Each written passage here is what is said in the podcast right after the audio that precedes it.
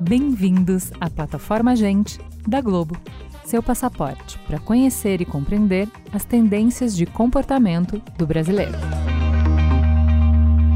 A indústria do entretenimento tem passado por grandes transformações, parte por culpa do avanço da tecnologia e parte pela crescente demanda por conteúdo diverso e representativo. E as mulheres são parte ativa e crítica nesse cenário. No Brasil, o público feminino é o principal consumidor de entretenimento desde as tradicionais novelas até as mais recentes plataformas de streaming. Em um estudo global, as brasileiras ficaram em segundo lugar como as mulheres que mais consomem streaming no mundo, atrás apenas das irlandesas. A experiência das mulheres, porém, é frequentemente afetada pela falta de representatividade e a perpetuação de estereótipos de gênero. Não à toa, elas vêm exigindo mais protagonismo e representatividade em filmes, programas de TV, jogos, músicas e livros. Além disso, a forma como as mulheres acessam o conteúdo é moldado por suas vivências e realidades sociais. É o que mostra a pesquisa Como as brasileiras consomem entretenimento, feita pelo GNT. Realizada em 2022 com mulheres entre 30 e 45 anos, a pesquisa mostra, por exemplo, que 84% das mulheres são interrompidas em suas experiências com conteúdos de vídeo, o que explica uma preferência por narrativas curtas. De que outras formas as vivências femininas interferem no consumo de entretenimento e qual é o papel do conteúdo na diminuição das desigualdades de gênero? Vem comigo para uma conversa sobre tendências, desafios e oportunidades para o consumo de entretenimento por mulheres no Brasil. Então vamos lá, deixa eu apresentar quem está com a gente para essa conversa. Vamos começar pela Mikan. Mikan, seja muito bem-vinda ao Gente. Quem é você na fila do pão? Oi, Ju, muito obrigada pelo convite para todo mundo. Eu sou a Miriam Castro, sou jornalista, mas todo mundo na internet me conhece como Mikan, muito mais do que meu próprio nome mesmo. Eu faço conteúdo na internet já há muitos anos. Eu comecei um canal em 2015 para falar de séries, filmes, jogos, quadrinhos, livros e tudo mais que estão nesse universo de cultura pop ou cultura geek, nerd. Cada um chama de um jeito, mas é o que eu gosto de falar e é o que o meu público acompanha desde mais ou menos 2013, quando eu comecei a falar mais sobre isso na internet de uma forma mais pública. E antes disso também já trabalhava em jornal, já trabalhava em sites, mas como figura mais assim dando a cara a tapa falando desse assunto de entretenimento na internet de 2013 para cá e mais intensamente depois que eu montei meu canal em 2015. Perfeito. Renata, que bom que você conseguiu voltar. A internet está querendo nos derrubar, mas ela não vai conseguir. Ela não vai conseguir, não vai conseguir. Seja muito bem-vinda, Renata. Não só está estreando no Gente, como está estreando em podcast. Renata, quem é você na fila do pão? Menina, eu sou aquela lá esperando a minha vez para entrar, né? Caio, levanto e volto de novo.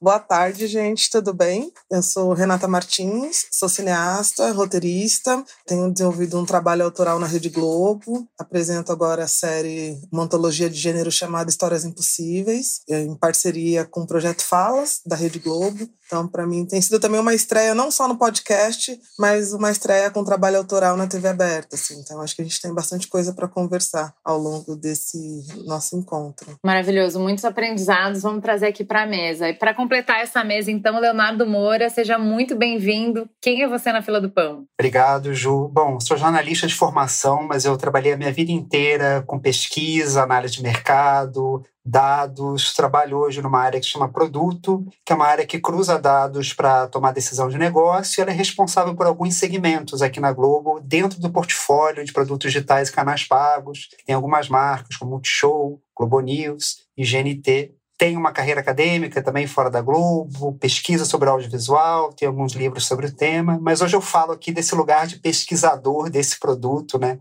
E como é que a gente faz para avançar colocando o nosso público aí em primeiro lugar, que é quem a gente quer sempre atender e para quem a gente produz conteúdo. Então vamos lá, mulheres, como público-alvo da nossa conversa aqui, contem para mim quais são os meios de entretenimento que vocês mais consomem. Acho que a, Mikan é a primeira. Olha, acho que eu vejo muito streaming. Mas é, eu, eu, vejo muito streaming. É, eu consumo também entretenimento de várias formas, né? Tem o audiovisual, então é, que a gente está mais acostumado, assim, acho que na, no mainstream, né, nos meios principais, as pessoas estão acostumadas a ver muito streaming, assim como a ver a, a TV, ouvir rádio e tudo mais, são, são meios, o streaming acho que ele já está muito popularizado, então é com certeza uma das formas de entretenimento que eu mais consumo também, mas eu também acabo é, consumindo algumas coisas mais, assim, antigas, vamos dizer assim. Então, ler livros, ler quadrinhos, é, jogo bastante videogame. Então, o entretenimento, ele tá em basicamente todas as áreas da minha vida, mas eu acredito que o que eu passe mais tempo é realmente no streaming audiovisual, seja é, tanto nos no serviços de streaming mais tradicionais de audiovisual, então séries e filmes, mas também é, em plataformas de criação de conteúdo dos próprios usuários. Então, YouTube, Instagram, TikTok, todas essas plataformas com conteúdo gerado pelo público, eu acabo consumindo bastante também, principalmente o YouTube, que não é, não é só por ser minha casa né, de produção principal, mas também porque é, eu vejo que tem muita coisa lá que acaba virando um companheiro no dia a dia, sabe? Eu consumo bastante por lá. E você, Renata? É, eu sou old school também, né? Nesse lugar do entretenimento, de consumir. Eu vou, eu vou ao cinema, ao teatro com bastante frequência. Eu gosto muito de ler. É, tenho consumido também muito conteúdo via streaming. Eu acho que produzir também para a TV aberta é, me faz olhar para a TV aberta com outros olhos também, entender um pouco esse público, porque é um universo gigantesco. E pra, é, eu acho que para produzir é importante consumir também, né? Estar tá em conexão. E eu gosto muito, de, é, vejo muita TV, assistia muita novela. Eu sou da turma da sessão da tarde, então a maioria dos filmes que eu consumia na minha adolescência eles estavam na TV aberta de alguma forma, então comédia romântica, tudo isso que a TV trouxe, eu acho que me forma também como uma produtora audiovisual, então eu gosto muito de ver, de produzir coisas que eu gostaria de ter uhum, visto uhum, na minha uhum. época, né, da adolescência, e também que seria muito bom que as pessoas tivessem um contato e a possibilidade de ver, né? Eu acho, a, a, a Mikan falou sobre Histórias Impossíveis, né, ela vem de um outro é, de, um, de, um, de uma outra curiosidade minha, que é o cinema de gênero, né, que é me aproximar do gênero e entender como a gente consegue traduzir essa linguagem para o grande público. Então, eu acho que tem aí uma, um desafio muito grande. Mas, ultimamente, o que eu tenho mais consumido mesmo, é, além dos sambas aos finais de semana, que é meu entretenimento favorito, é, tem muito streaming, muito de todas as plataformas, mas consumo muita coisa do YouTube também, do Instagram. Eu acho que Teve um. Eu comecei antes, né? Antes de, de fazer, de produzir para grande escala. O nosso, um dos primeiros projetos que eu fiz foi uma websérie que a gente experimentou lançar no Facebook. Uhum. Então, Empoderada surge, né? Que é também um conteúdo é, pensado por mulheres e para mulheres. Uhum. Eu acho que a gente usou o nome Empoderadas, que é o empoderamento que de certa forma se popularizou mas para a gente o empoderamento naquela época tinha a ver com autoconhecimento, né? Em especial de mulheres, na época mulheres negras e mulheres indígenas, também que era pensando nesse público-alvo, que era muito específico. Então, o Facebook também virou para mim um, um, lugar de, de possibilidade narrativa, né? Não só de consumir, mas também de produzir conteúdo é, para que eu pudesse alcançar o maior número de pessoas possível. Interessante você falar de, do Empoderadas, de conteúdo pensado por mulheres e para mulheres. Eu vou pedir para o Léo trazer para a gente um pouco da pesquisa Como as Brasileiras Consomem Entretenimento, para a gente entender um pouco o que, que é esse consumo que as mulheres querem, como que elas consomem isso. Porque acho que tem alguns dados que a gente consegue inferir por observar o comportamento, mas tem algumas descobertas que são bem curiosas, que eu vou até perguntar para o Leonardo como é que ele chegou nisso aí, porque achei contraintuitivo. É, dados inferidos e aferidos, né? Acho que a Mica e a Renata elas representam isso que as mulheres de fato consomem como conteúdo, que é um pouco de tudo isso. A gente fez uma pesquisa com recorte de classe, tá? Então são classes A, B e C, e com mulheres de 30 a 45 anos. E foi um processo bem interessante, porque a gente teve quatro fases, assim. A primeira fase a gente partiu do que a gente já sabe, e acho que é como, gente, é como se fosse decodificar a vacina para Covid. Você parte do que você sabe sobre alguma coisa, né? Como você sabia sobre coronavírus, beleza. O que, que eu sei até aqui, o que, que eu vou precisar saber daqui em diante. Então, na nossa área, é mais ou menos da mesma forma. Tinha muito material já pronto aqui na Globo, só que a gente precisava aprofundar nesse momento de vida e com tanta oferta de entretenimento, né? Achei muito legal o depoimento da Mikan que realmente é um pouco de tudo. Renata também tem teatro, tem livro. É, como é que a gente ocupa um lugar de atenção? para essa mulher que tem essa oferta gigantesca. Então, fizemos mais 1.500 entrevistas, entramos em alguns grupos também no Telegram, de forma é, é, escondida, de certa maneira, para poder acompanhar as conversas que aconteciam, e fizemos algumas quales. Né? E o que foi interessante da gente poder observar? Porque existe uma oferta grande, existe uma oferta demandada, só que o que, que, não é surpresa? Falta tempo para essa mulher, né? como falta para a maioria das mulheres, e apesar de todas as conquistas do feminino, é claro que aqui a gente tá, teve um recorte de classe é, relevante, importante. Historicamente, o cuidado, gente, é algo que né, é feminino, cuidado é feminino, só que a responsabilidade é da mulher. Isso segue acontecendo. Assim. Então, a gente até cunhou um termo que foi muito interessante. A Tsuru foi um instituto que nos acompanhou em todo esse projeto, e que são os meus momentinhos onde a mulher ela fazia alguma escolha entre formatos longos e formatos short. É, os short forms têm uma relevância importante. E é bem naquela hora ali, é muito interessante o depoimento, que é meio assim, antes da galera chegar em casa, final da tarde, é o meu momentinho, de dar uma olhada, ver uma coisa engraçada, é, para me distrair, ou ver até uma dica, alguma coisa que foi compartilhada por alguém que eu gosto, um grupo que eu gosto ali no WhatsApp. Então, esse é o momento dela para realmente extravasar. Só que tem todo um desafio nosso, como publisher de conteúdo né, premium, qualificado, num cenário né, de concorrência global de streaming, de capturar essa audiência por um tempo maior de conteúdo né, e maior de atenção.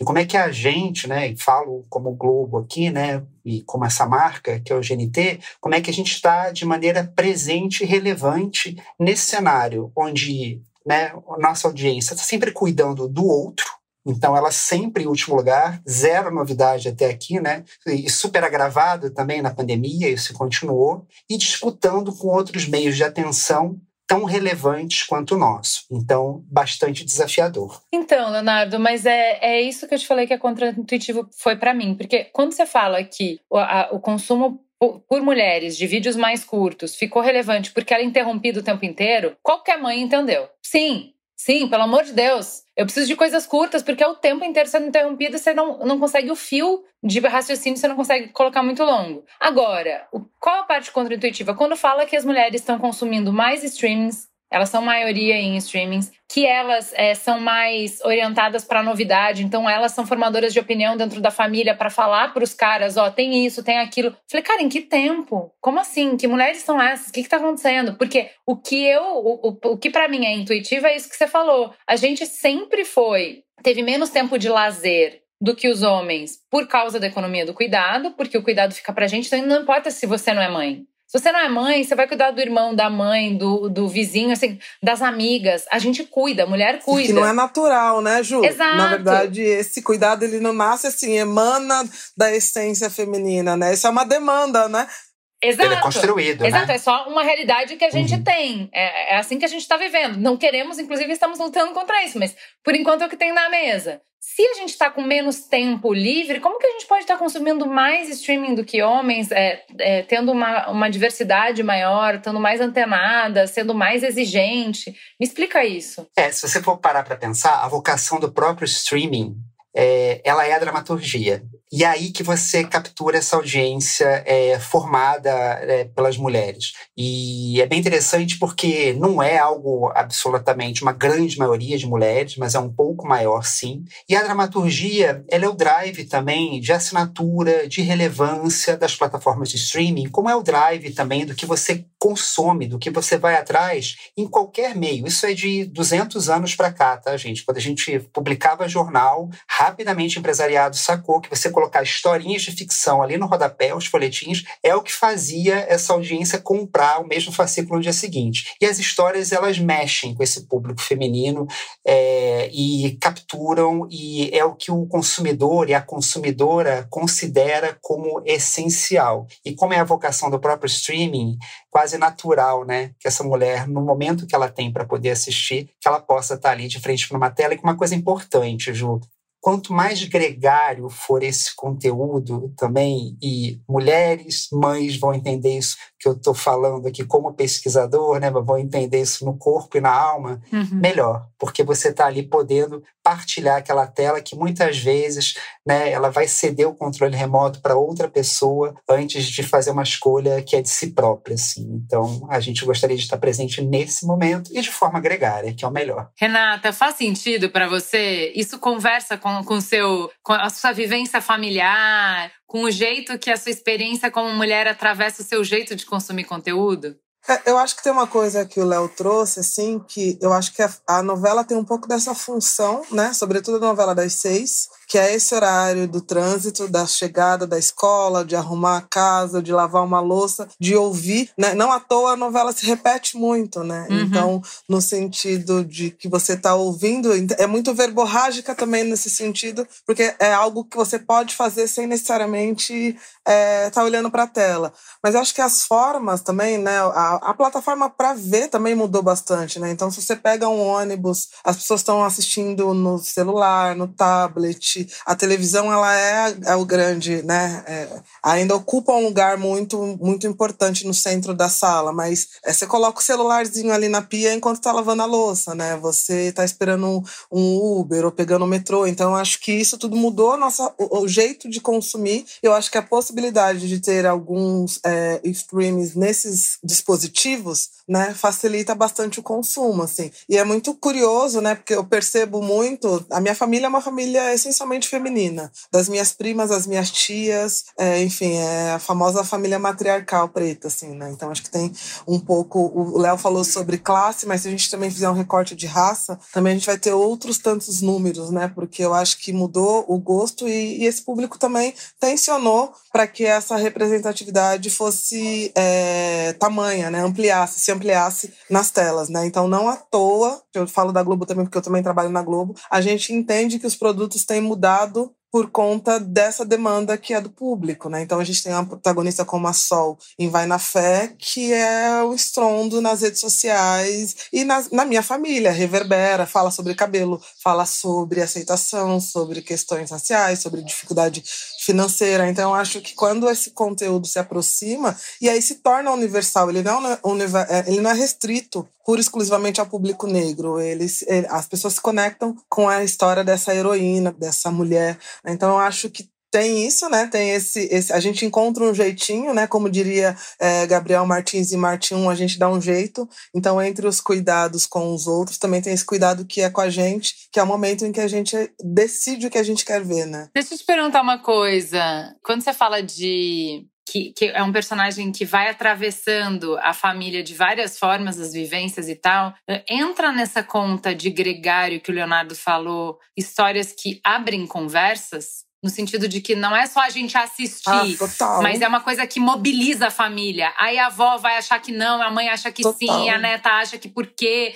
E aí promove conversa. Isso Sim. faz parte desse gregário? É, é, é o, o, tema de conversa da família? Cria assunto? Nossa, total. Total, assim. Eu acho que a gente teve... É, eu posso falar de Vai na Fé, mas também posso trazer a experiência da nossa série, né? Histórias Impossíveis. Eu acho que ela gerou esse, esse questionamento na sociedade, né? Será que a Mayara caiu ou não caiu? Do prédio. Será que a Laura tá louca ou será que não? Então, assim, eu recebi milhões de mensagens para tentar entender o que aconteceu. Mas, para além de uma resposta objetiva, que é um outro gênero, né? Eu acho que antes disso a discussão tá posta. Né? A gente já abriu um campo de reflexão e de discussões aonde as questões, as temáticas que a gente queria é, trazer para o público, elas estão ali postas, né? Então eu acho que o que é contemporâneo, a gente tem a base do, no melodrama mesmo, né? Que é a Júlia e a Bianca, são esses folhetins que levam a gente para diante, mas eu acho que a contemporaneidade agrega o público. Então ele também faz parte dessa narrativa porque consegue dialogar diretamente com a sua vivência. Então eu olho aquela realidade, transporto para minha e dialogo com os meus, né? Então acho que isso que forma essa triangulação e que aumenta a audiência, enfim, uma série de coisas que a gente já sabe que acontece. Ô, Mica, deixa eu perguntar para você, porque assim, a gente está falando de como é, as nossas vivências como mulher atravessam o jeito que a gente acaba consumindo consumindo, nem sempre conscientemente, né? É, no teu caso, como você tá nesse mundo, né, de geek, enfim, de games, é um universo que não é exatamente muito receptivo para mulheres, né? Então acho que está caminhando, mudou muito nos últimos anos, mas como você vem de longe da internet, lá atrás era extremamente tóxico e nem sequer se discutia sobre isso. Como que esse ambiente uh, uh, molda ou impacta as suas escolhas e o jeito que você consome? É bem interessante essa pergunta, Ju, porque realmente é uma coisa que molda a gente, assim, de uma forma ou de outra acaba moldando, né? Eu, eu sinto que nesse meio nerd como um todo, é, existe uma coisa que hoje em dia está se discutindo mais, mas é bem curiosa, que sempre, assim, pelo menos nessas últimas décadas todas, é, foram ambientes vistos como hostis para as mulheres, né? Então, na parte do videogame, a gente teve o caso do Gamergate, que foi um grande movimento que tinha uma desculpa de pedir ética na cobertura de videogames, mas na verdade se tornou uma grande campanha de assédio e de vilificação das mulheres e minorias da internet, e nessa área de videogame principalmente, e se estendeu para outras áreas. Mas a gente tem também em vários em vários dos nichos de cultura pop, sempre tem algum movimento que é uma resistência, entre muitas aspas, à entrada de é, fãs de minorias, seja mulheres, seja pessoas não brancas, seja pessoas LGBTQIA, tem uma coisa muito ressentida em vários desses movimentos, como uma, uma coisa de nós sempre estivemos aqui, nós, garotos, adolescentes, majoritariamente brancos, é, principalmente a galera do norte global, né, Estados Unidos, Europa e tudo mais, e aí agora essas pessoas estão chegando e querendo tomar nosso espaço espaço. Só que uma coisa que é bem interessante de levar em conta nesse, nesses movimentos é que as, essas pessoas de minoria sempre estiveram lá, né? E eu acho que isso é uma coisa que acaba. Ah, acho que foi legal que você comentou que nesses últimos tempos tem se discutido isso, porque o que acontecia, na minha opinião, nesses últimos anos que eu tive nesse mercado, que já é um, um momento que está um pouco mais aberto, né?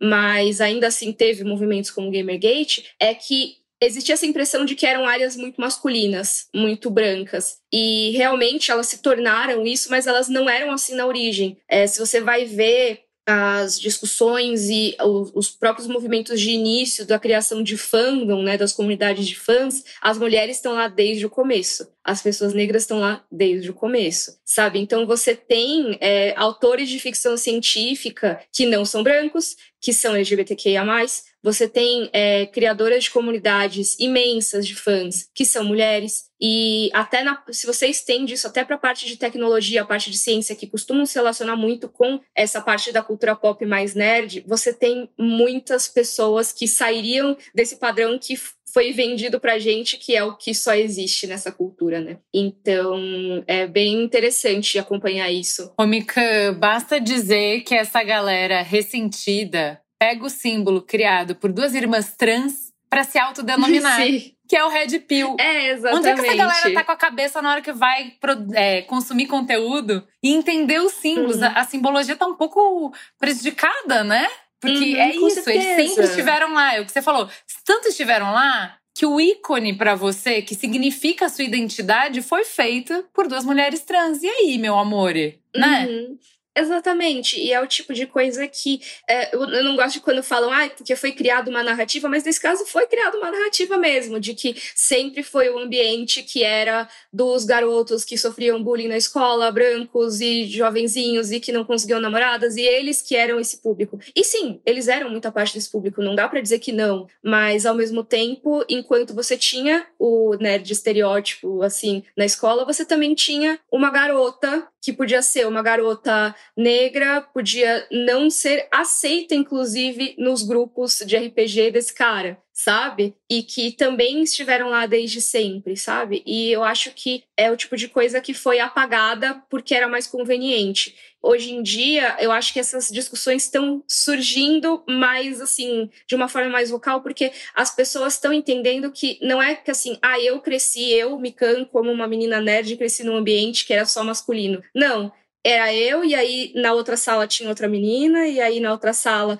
tinha um garoto que era gay, e aí ele também não fazia parte desse grupo, então a gente não se conversava e a gente não se conhecia. E conforme a gente vai é, passando o tempo, vai tendo essas discussões, a gente percebe que, na verdade, o fandom formado por mulheres, o fandom formado por pessoas não brancas, o fandom formado por várias outras minorias, ele é muito maior do que aparentava do que faziam parecer. E eu acho que é, isso acabou me moldando bastante, porque eu cresci achando que era uma coisa, e depois eu conheci várias outras mulheres ao meu redor que cresceram com uma experiência muito parecida. E hoje em dia, quando a gente vai ver é, em pesquisas como essas, e pesquisas também como as que abordam o mercado de videogames, a gente vê que tem muitas mulheres e que elas só não têm mais voz nessa parte de comunidade porque não era muito permitido. Era uma coisa que era um pouco mais silenciada. Não digo nem assim oficialmente silenciada, mas como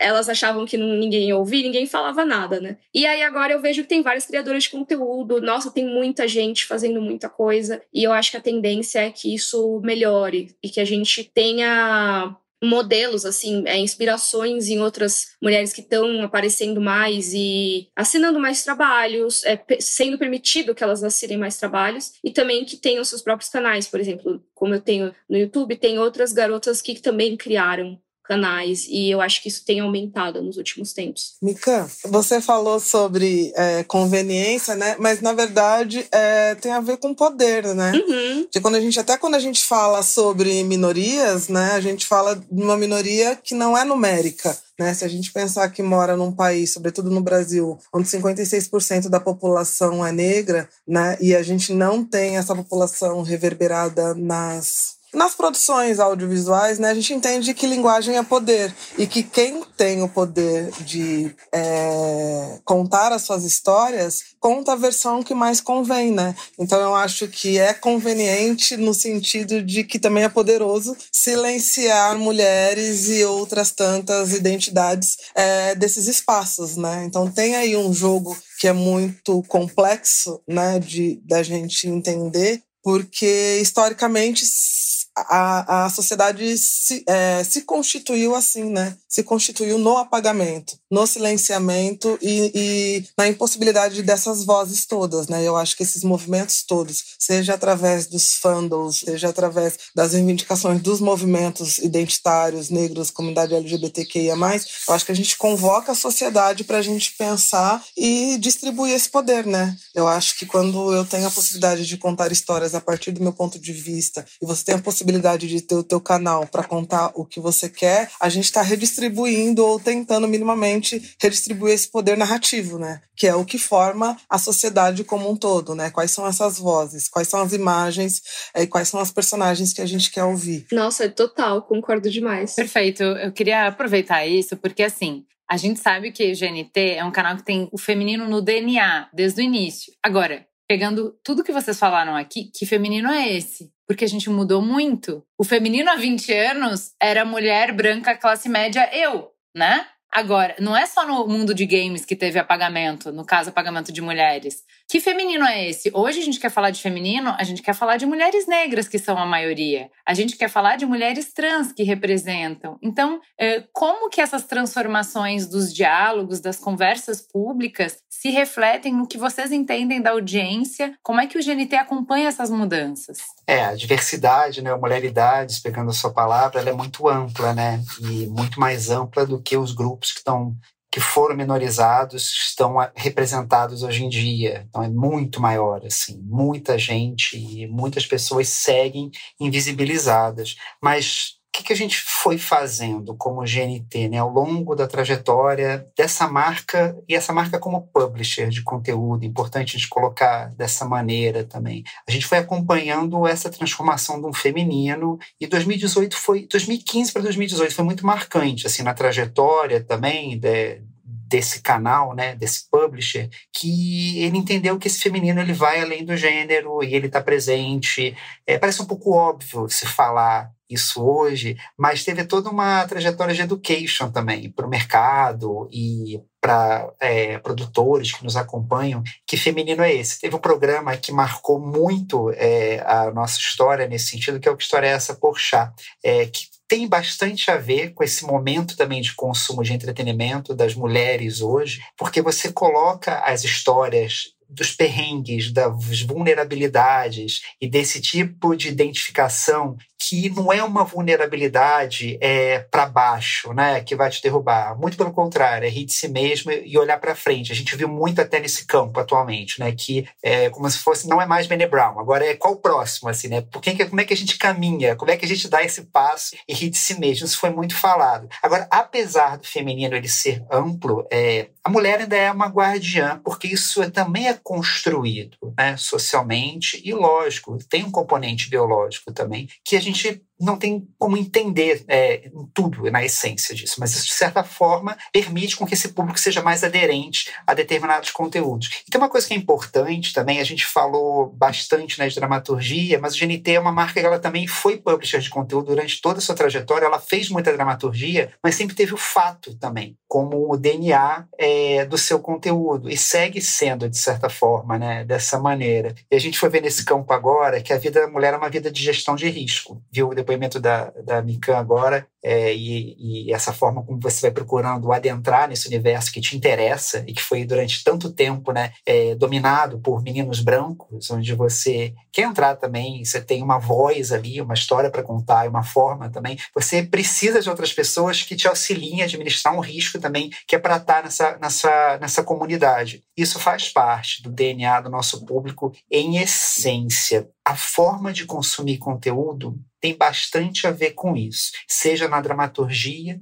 seja no fato. Em geral, né, público feminino, as mulheres, né, em essência, quando elas procuram o fato, elas querem administrar um pouco a sua rede de riscos e elas estão procurando checar a realidade e checar a sua interpretação ou pegar novas interpretações de mundo que possam auxiliá-las ali na gestão da vida, gestão das outras pessoas, gestão do cuidado com si, com o outro. Então, em geral, o fato ele acaba é, respondendo por esse lado, tá? E a dramaturgia, que é uma produção de realidade, que não é realidade real, ela traz outras camadas mais complexas. Então, pegando também o depoimento da Renata, que fala da protagonista também de Vai na Fé, que ela não é só uma mulher interessante, divertida, ela tem tantas camadas que ela vai atravessar outros assuntos também dentro da família da Renata. Isso é um poder que a dramaturgia sempre teve, né? Desde a escrita até o audiovisual, que é muito mais potente, porque tem voz e vídeo aqui inseridos. Eu queria, já que a gente está falando da, da importância né, que tem a representatividade, a, a Mika trouxe aqui, né? Olha, as mulheres estavam lá, mas como não eram elas que estavam contando as histórias, parecia que a gente não tava e cada uma ficava sozinha lá e, e né, não se organizava muito. Eu queria que a gente mergulhasse um pouco nisso, né? Em como, qual a importância da gente ter o microfone da mão, da gente estar tá por trás das câmeras dirigindo, da gente estar tá, é, roteirizando, que nem a Renata, da gente estar tá protagonizando. É, qual a importância da gente, como a Renata falou, contar histórias pensadas por mulheres para mulheres? O que, que isso muda? Posso começar agora, porque eu acho que desde a minha época da universidade, né, eu entrei na universidade em 2005, eu comecei a me perceber é, e a questionar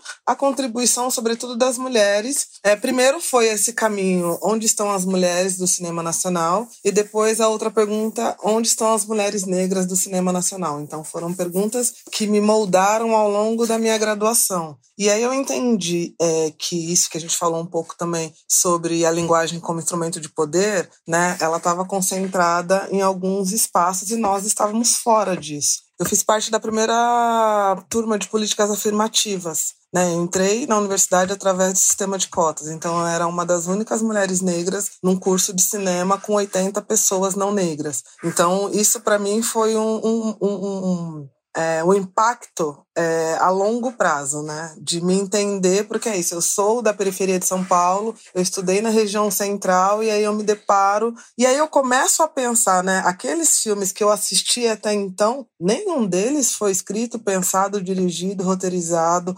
fotografado por mulheres negras. Para mim foi assim, uma loucura. me deparar com essa informação, né? Assim como as novelas, assim como tudo, tudo. Imagina você, tudo que você consumiu ou que você consumia até um determinado momento da tua vida não tinha sido pensado por alguém é, semelhante a você. Né? Então eu passei o período da universidade me buscando e buscando as minhas parceiras, os meus pares. Né? Então na época da faculdade eu formei um coletivo chamado Chá Conturradas Filmes, que eram com mulheres, que a gente se encontrava toda segunda-feira para pensar cinema, é, audiovisual, assistir alguma coisa. Então o nosso universo era muito voltado para pensar audiovisual. Né? Posterior a isso, quando eu saio da universidade, eu crio um outro projeto que é o Empoderada junto com a Joyce, que aí já é pensando nas mulheres negras negras no mercado audiovisual em todas as áreas, porque a gente também tem algo é, convencionou-se, né, de que o audiovisual é direção e roteiro. Então a gente queria fazer um projeto que tivesse mulheres em todas as áreas, desde a elétrica até a finalização. Então durante cinco anos a gente desenvolveu uma websérie que contava histórias de mulheres negras das mais diversas áreas. E também nessa inquietação eu comecei a questionar e as mulheres indígenas e as mulheres trans. Então, assim, é um movimento que desemboca nesse olhar, o teste, o famoso teste do pescoço, né? É, as mulheres negras eu já encontrei, aonde estão as outras mulheres? E aí o Empoderadas ganha essa força, enfim, tem muita. Inclusive, vejam os episódios. A gente está organizando agora o acervo no YouTube, mas quase eh, todos uh, os episódios estão no Facebook também. A gente vai passar para o Instagram também. Quem sabe um dia uma temporada na Globo também, por que não na GNT? Começar com mais uma temporada né, do Empoderadas dentro do GNT, que eu acho que também é um lugar importante para a gente discutir esses lugares. E aí, quando eu, eu, eu começo a minha vida mais é, profissional, eu também levo essa lógica de pensar e fazer para os produtos maiores. Então, a nossa série, quando ela nasceu, Histórias Impossíveis, junto com Luísa, enfim, com um grupo de mulheres da Rede Globo que estava lá, ela já tinha esse desejo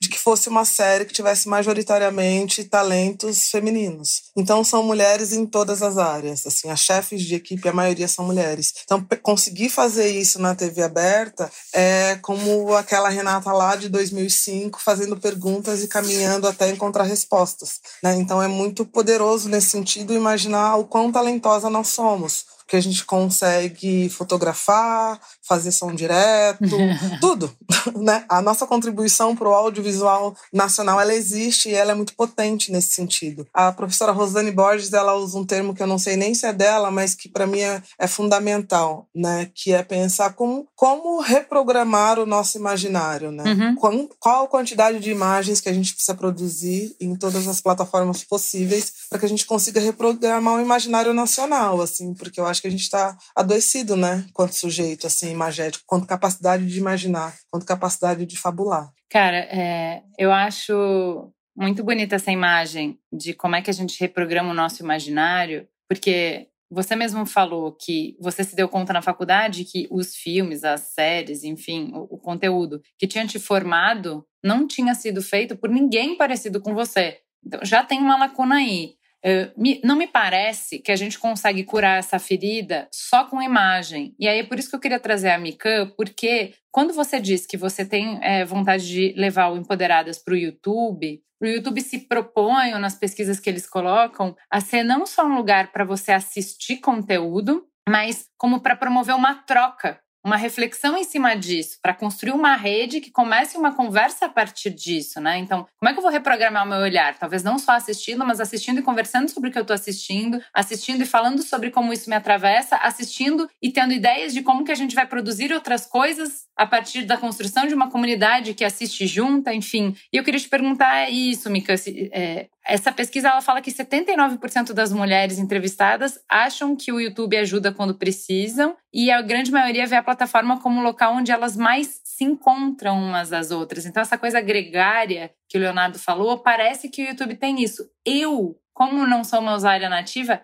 para mim foi novidade. Não me parece isso, mas você tá lá, você tá vendo. É isso, o YouTube forma uma comunidade para crescer junto, para aprender junto? Nossa, forma demais, demais, demais. E eu acho até que vale a pena começar falando disso, até com um gancho do que a Renata trouxe mesmo, porque isso de a gente não se reconhecer no que a gente assiste, né? E ter personagens nossos, né? Personagens que parecem com a gente, sendo feitos por pessoas que não se parecem com a gente, não tem a menor noção de como são as nossas questões, de como que uma pessoa de verdade nessas condições se comportaria, isso muitas vezes é, é algo que a gente precisa ir quebrando aos poucos, né? É, quantas vezes eu não vi filmes que eu vi assim um comportamento de uma mulher e às vezes eu fiquei meio, nossa, será que, que eu que sou estranha, que eu não sou assim, sabe? Porque tem tanto isso no filme, é, se torna uma coisa que vira uma expectativa em relação a você mesma, sendo que você sabe que aquilo não corresponde à sua realidade, né? E isso se torna ainda mais grave quando a gente começa a falar de, de minorias étnicas mesmo, porque aí você tem uma representação muito menor de pessoas que estão lá em posições de, de, de tomada de decisão, como a Renata falou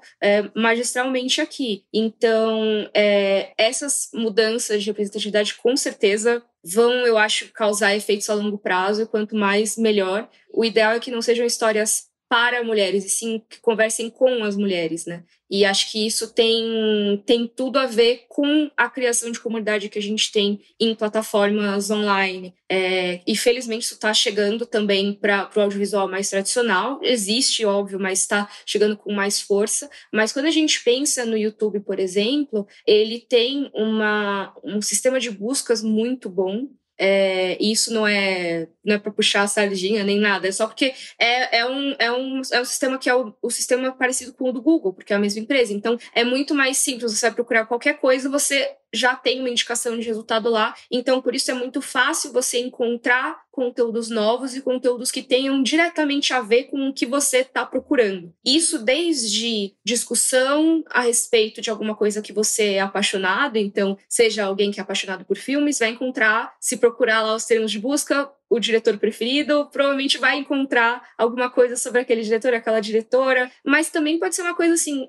Vou dar um exemplo muito nada a ver, que é um exemplo pessoal, mas assim, ontem eu tava vendo um vídeo de uma mulher ensinando a fazer uma bancada de cimento queimado para cozinha. Eu achei tudo a ver, então, mas é, é muito interessante isso, porque tem isso quebra muitos estereótipos que a gente poderia estar pensando nesse momento, né? Então, ah, quem, quem normalmente faria uma bancada de cimento queimado nos estereótipos? Provavelmente um homem, sabe? E aí você já, já entra naqueles mais estereótipos. Não, mas aí a pessoa tá lá na obra, não vai fazer vídeos para o YouTube, não vai ficar ensinando. Claro que vai, porque hoje todo mundo faz né? Então, é, eu acho que já, é, já quebra esse estereótipo. Então, ah, quem é, tem interesse em assuntos de obra e de construção, é, de mais mão na massa, assim, não vai fazer vídeos, com certeza vai. E mulheres, muito menos, não vão fazer esse conteúdo. Com certeza vão. Tem canal de mais de milhão de inscritos feito por mulheres. Eu acho que isso é, é muito interessante porque quando eu fui ler os comentários do vídeo, porque eu, eu sempre gosto de ver porque tem as pessoas que testaram e dizem se funcionou ou não. Muitos dos comentários que estavam lá eram de mulheres tinha também muitos comentários de homens, porque é como acho que, que foi falado aqui mais cedo no podcast, que quando é um conteúdo que ele, ele vai é, funcionar muito bem para um público, ele vai trazer essa representatividade, não necessariamente ele vai ser só para aquele público. É um assunto que você fala com o público, mas também é, acaba é, sendo algo que ressoa com, com os outros. E eu acho que nesse caso, eu estava vendo esse vídeo feito por uma mulher, com vários comentários por homens, também agradecendo, mas muitos comentários femininos. E aí falando, nossa, que legal, vou fazer aqui na minha casa. Nossa, que ótimo, tava precisando consertar a minha, e eu vi uma dica no seu vídeo. E é o tipo de coisa que você foge da narrativa tradicional quando você faz isso. Você já cria uma comunidade, você já cria uma conversa em que as pessoas estão lá trocando dicas de como fazer bancadas, sabe?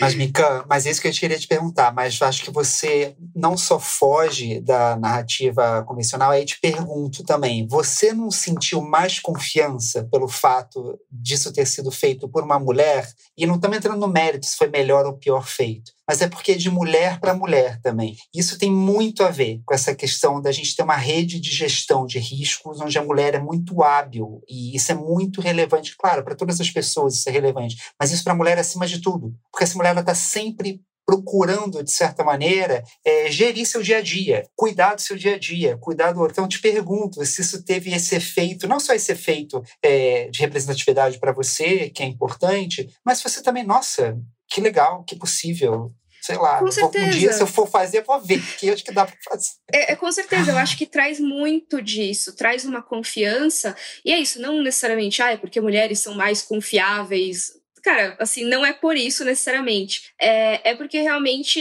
se tem uma pessoa lá que parece comigo fazendo, eu já fico mais assim, ó, eu posso me enxergar nesse lugar sabe? Eu poderia estar fazendo isso, dependendo, quem sabe? É, ou pelo menos ela talvez tenha partido de uma um bastidores parecidos com os meus e ela conseguiu aprender isso. Então, eu também consigo, talvez. É, mas, e até para coisas como, agora indo mais para minha área e até para o entretenimento em geral, que eu faço entretenimento sobre entretenimento, né? Quando eu faço uma resenha de um filme, ou eu conto, é, aprofundo alguma questão que eu não curti num filme, eu explico por quê, ou então alguma coisa que eu curti e quero compartilhar com o pessoal por quê, tem algumas vezes que eu recebo comentários de, nossa, finalmente um canal apresentado por uma mulher falando sobre essa questão, ou comentando esse filme específico, porque eu vi vários youtubers masculinos falando sobre esse filme e ninguém apontou essa questão aqui. Então, eu acho que acaba sendo uma coisa que aprofunda um pouco a discussão, sabe? Quando você abre espaço para pessoas que têm vivências diferentes comentarem aquele assunto é, ou criarem conteúdo sobre aquele assunto, elas vão acabar trazendo algum recorte diferente, sabe? Eu acho que é inevitável e é ótimo que isso aconteça. E eu acho que quanto mais você tem é, acesso a esses criadores de conteúdo de uma forma fácil, você acaba descobrindo eles de uma forma mais fácil e você pode acabar caindo em canais que tenham pessoas com uma, uma perspectiva diferente, sabe? Eu acho que o YouTube ele proporciona isso e as comunidades são criadas em torno disso. Então, você vai ver que na minha comunidade em geral, eu tento pelo menos manter, um ambiente de comentários que são, assim, tranquilos, são saudáveis. Você tem muitas mulheres, você tem muitas pessoas não brancas nos comentários discutindo. Você vê não só pela foto de perfil das pessoas, que muitas vezes tem, mas também pelos próprios comentários que as pessoas colocam, sabe? Falando sobre elas, falando de como é, a perspectiva delas é afetada por algum recorte de gênero, de raça, algum recorte de sexualidade. Então, assim, é, eu acho que é muito importante, com certeza, esse espaço para discussão e para ser um ambiente de acolhimento mesmo. Eu acho que tem uma coisa que a Mika falou, é, tem a ver com a quantidade, né? Porque quando a gente fala sobre conteúdo produzidos por mulheres, é importante que tenha, muito, é, tenha muitas mulheres produzindo isso, que são mulheres muito diversas, uhum. né? E eu acho que essa possibilidade, a ampliação desses números de roteiristas, cineastas, diretoras, produtoras de conteúdo é que formam esse mosaico. Né, e que aí a gente consegue ter uma terceira, é, um outro ponto de vista de tudo isso que tem sido produzido, porque eu acho que eu acho que a internet trouxe um pouco isso, o YouTube, enfim, as plataformas, porque são muitas pessoas produzindo ao mesmo tempo. Então eu vou me conectar um pouco mais com as produtoras de conteúdo que eu tenho um pouco mais de afinidade. Né?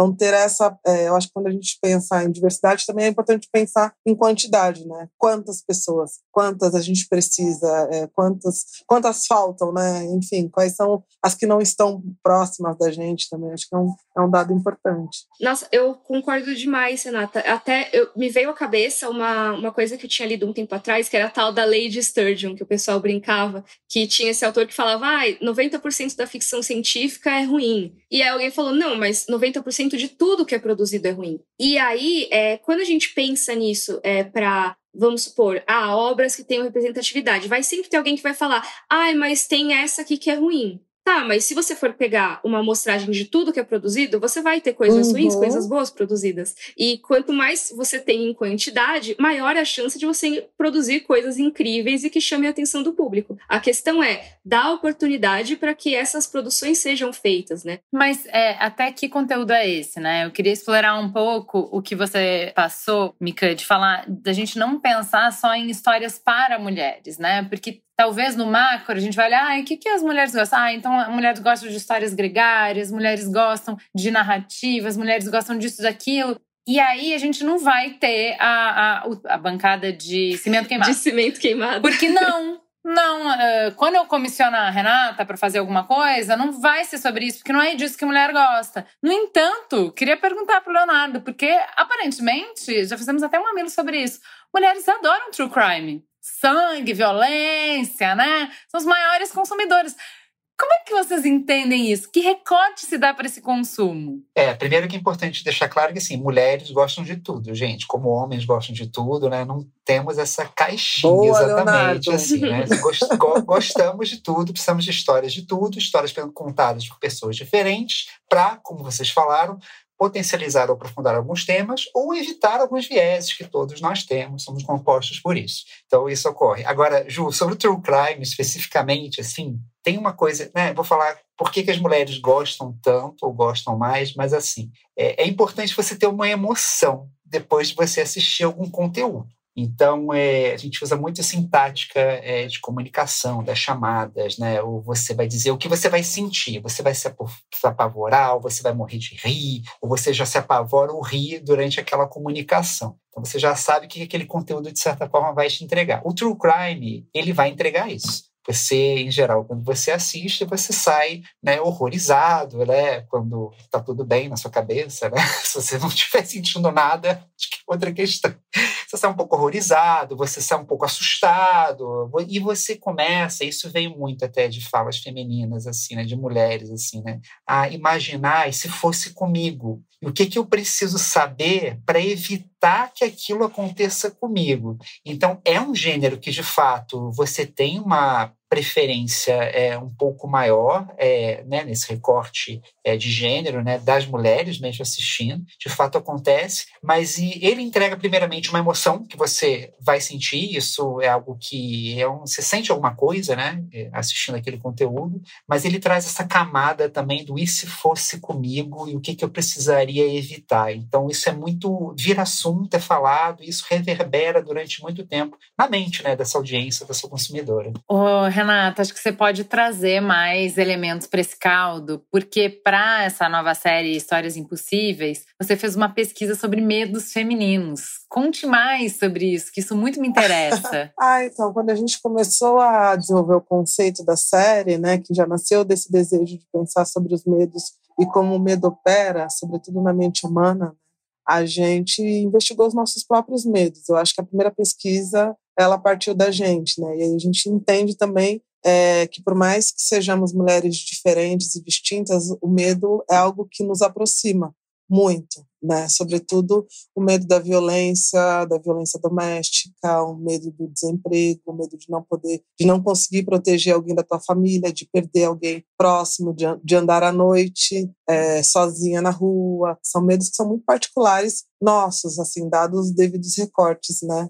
É, das mulheres. Então a gente começou a pensar sobre os nossos medos, para a gente ampliar essa nossa percepção sobre o medo. Tem a Jaque Neves, que é uma pesquisadora da Globo também, atuou com a gente no projeto. A gente fez um formulário e a gente distribuiu esse formulário na, nas redes sociais é, com algumas perguntas sobre medo, sobre imagens de medo, e a gente recolheu no, mais de 900 respostas, né? Que na verdade elas não serviram para a gente traduzir em dramaturgia, mas para nos alimentar é, quanto às tramas que a gente já tinha presetado. Uhum. Assim. Então foi muito ah, importante é, ouvir essas vozes, entender como ela opera, porque o medo ele tem algumas facetas, né? Ou ele te congela ou ele te, ele te lança também. Então acho que a gente inaugura a série é, como episódio Mancha, que para a gente é a discussão mais complexa da nossa sociedade brasileira, né? Que é essa base escravocrata nas relações entre mulheres. Então, por mais que tenhamos medo é, dos homens, há mulheres que têm medo de outras mulheres também, né? De outras relações. Então, como que a gente traz a sociedade para a gente pensar sobre esses lugares sociais onde nós mulheres estamos inseridas e como a nossa ação também ela pode ser nociva para outras mulheres. Né? Então, como a questão de raça e de classe interseccionam e como isso pode ser apavorante. Tem uma coisa importante Histórias Impossíveis,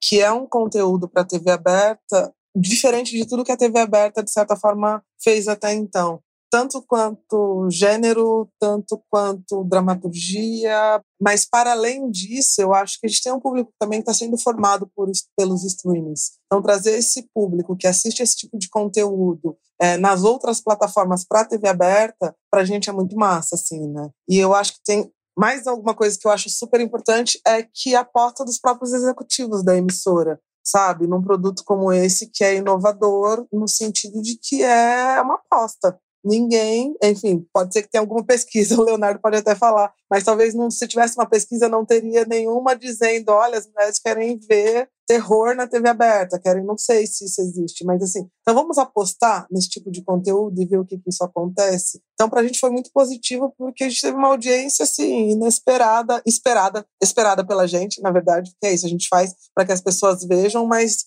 você imaginar que a, a gente teve, sei lá, um Ibope de, de média 4 pontos, alguma, é, 14 pontos, alguma coisa, numa segunda-feira, depois do Big Brother, é, não é qualquer coisa, né? Porque, de certa forma, rolou o interesse é, para entender que história é essa. Então, acho que abre também uma possibilidade de dramaturgia que talvez não estivesse no cenário da emissora e a gente apresentou algo possa ser absorvido, repensado, ampliado, replicado, não só na TV aberta, mas também na Globoplay, porque a série ficou entre as, no mês de março foi o segundo conteúdo mais visto na Globoplay, assim, nacional primeiro. A gente até falou, né, que não era é, é sobre mulheres, mas não necessariamente para mulheres. Eu acho que a gente convoca a sociedade para pensar junto com a gente, né, a partir desse ponto de vista. Aí eu acho que aí tem um, um pulo do gato que eu acho que serve como um case para a gente é, avaliar quais são os produtos que cabe, cabe tudo, né? Eu acho que é isso, cabe tudo na TV aberta. Eu acho que a gente sai dessa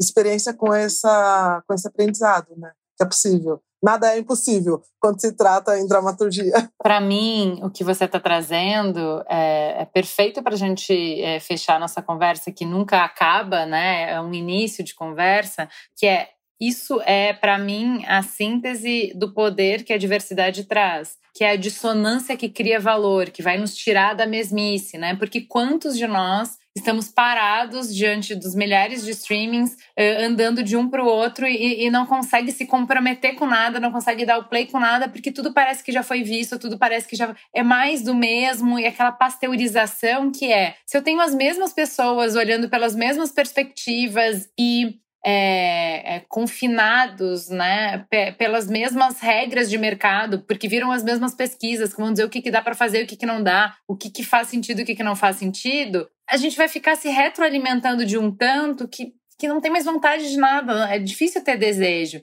E aí, quando você traz uma perspectiva fresca e o Leonardo deixa essa menina brilhar, se a pesquisa ela nos dá insight, legal, mas se ela nos confina, complicado. Deixa a menina brilhar, trouxe ela para cá. Se ela disser que é terror, você vai falar, estranho isso. Mas deixa ela posta, porque senão a gente não consegue se encantar, né? Qual a possibilidade que a gente tem de encantamento? Porque a pesquisa mostra uma coisa que tem para trás e uma tendência para frente. A criatividade está em justamente sair disso, extrapolar isso, né? Totalmente, Ju. E a arte, né, o audiovisual, ele conversa com a arte nesse sentido, apesar de ser um audiovisual para mercado e tudo certo, é quando ele te aponta para alguma coisa que você não vai ver na lógica da redundância, que é para onde os números, os algoritmos, as pesquisas, elas vão te levar, né? E o mercado gosta da redundância, porque dá certo, porque entrega o consumidor ele gosta da redundância também. Uhum. Em geral, a gente gosta de ouvir as histórias num ciclo, num formato, desde que a gente era pequenininho, assim, né? Se chama libido cognoscente isso. Você vai ouvindo a mesma coisa sempre. Só que o que te faz pular, se ficar obcecado por alguma narrativa, algum conteúdo, algum programa de TV, é algo que de fato não estava previsto. A gente precisa ter isso, a gente precisa e a gente tem isso em perspectiva perspectiva. Senão, de fato, a gente não sai do lugar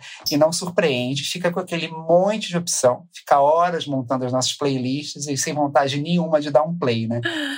Gente, queria agradecer, porque eu vou encerrar, porque já deu uma hora de conversa, mas eu vou respeitar o tempo de vocês, que eu tô muito, muito grata de vocês terem me dado esse, esse tempo de vocês. Não quero ir embora sem perguntar, Renata, foi bom para você, sua primeira vez? eu adorei, agradeço vocês pela troca e pela possibilidade de também convidar as pessoas para assistir, né? É, assistam Histórias Impossíveis, o episódio Mancha, o episódio Pintadas. E deixo uma dica aqui para a TV aberta que vai lançar agora em maio Encantados, mas que também está na Globoplay. Bora assistir. Se despeçam, Mica, Leonardo. Olha, muito obrigada pelo convite, adorei bater esse papo.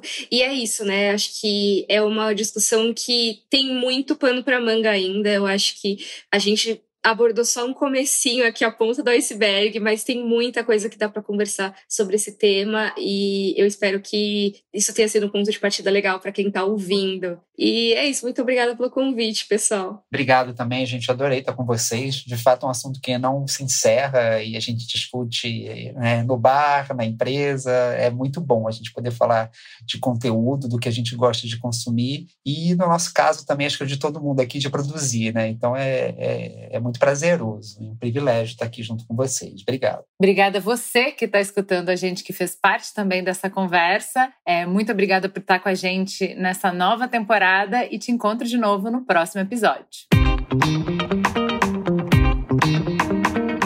Gente é onde tudo começa. É o ponto de partida. Gente é matéria-prima para criar algo novo e relevante. Uma fonte de conhecimento viva que revela comportamentos, histórias e tendências. É inspiração. Sua próxima grande ideia começa com Gente, a plataforma de insights da Globo. Para conhecer mais, acesse gente.globo.com.